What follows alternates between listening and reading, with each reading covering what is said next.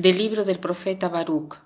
Reconocemos que el Señor, Dios nuestro, es justo, y todos nosotros, los habitantes de Judea y de Jerusalén, nuestros reyes y príncipes, nuestros sacerdotes, profetas y padres, nos sentimos hoy llenos de vergüenza, porque hemos pecado contra el Señor y no le hemos hecho caso.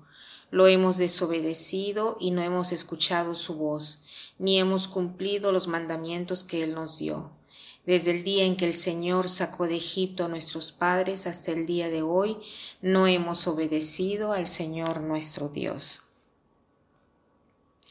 Hoy es la fiesta de Santa Teresita del Niño Jesús, una santa carmelita muerta a 24 años a finales del 1897. Es una santa eh, muy conocida sobre todo por su autobiografía llamada Historia de un alma si no la han leído, les aconsejo de leerla porque es muy, muy edificante.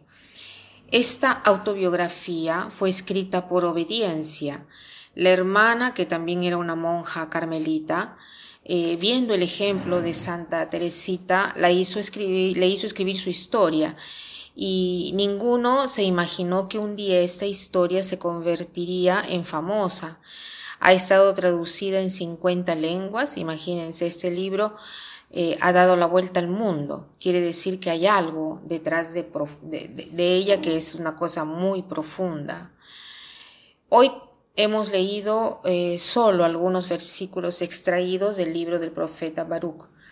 Él era el secretario del profeta Jeremías y Jeremías era, era muy grande pero eh, este libro lo han atribuido a Baruch, pero no es de Baruch porque él vivió en el sexto siglo antes de Cristo y en cambio el libro fue escrito en el segundo siglo antes de Cristo. Eh, estos versículos hoy eh, suenan como un arrepentimiento de Israel por haberse equivocado, por haber sido infiel y no haber escuchado la voz del Señor.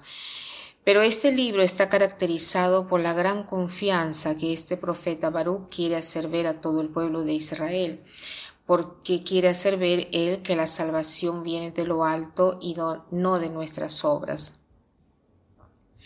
Y eh, esta lectura se adapta a la fiesta eh, de Santa Teresita porque ella es famosa por la enseñanza que dio sobre el pequeño camino, eh, da una enseñanza muy importante, tanto es así que la nombran doctora de la iglesia.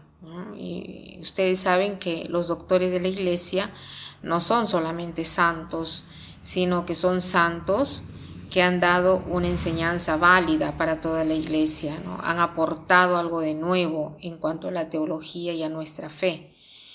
Y ella fue nombrada doctora de la iglesia por su enseñanza del eh, pequeño camino, que no es simplemente como se piensa, ¿no? Eh, o sea, hacer las pequeñas cosas con grande amor, aunque esto ya, eh, si es así, sería muy hermoso, ¿no? hacer las pequeñas cosas con tanto amor para Dios. El pequeño camino es confiar en Dios, confiar en la salvación justo eh, lo que el profeta Baruch trata de gritar en su libro, decir que la salvación viene de lo alto. Una imagen usada por Santa Teresita es la del ascensor.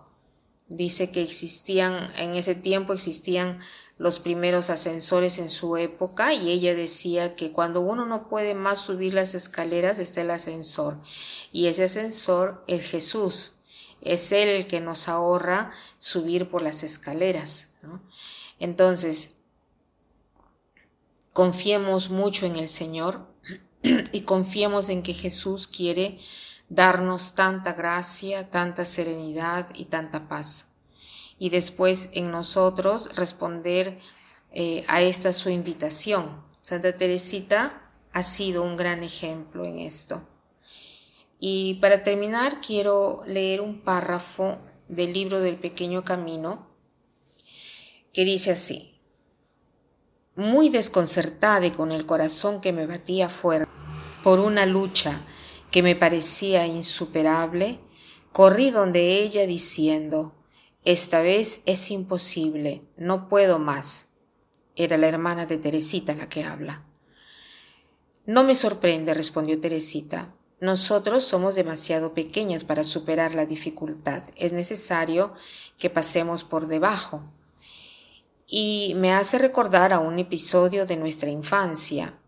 Estábamos en la casa de unos vecinos y un caballo estaba en la entrada del jardín, mientras las otras personas grandes buscaban otro ingreso. Una amiguita encontró la manera más fácil de pasar por debajo del caballo. Pasó primero ella y me dio la mano. La seguí jalando a Teresa y sin doblar la espalda pasamos al otro lado. Y termina diciendo, eso es lo que se gana por ser pequeña. Los pequeños no encuentran obstáculos, entran por todos lados.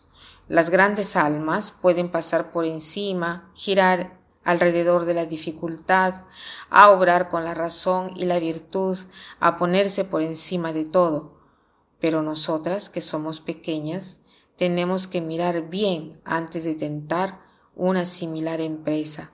Pasamos por debajo. Pasar por debajo de los acontecimientos significa no darle demasiada importancia ni razonar tanto. Que pasen un buen día.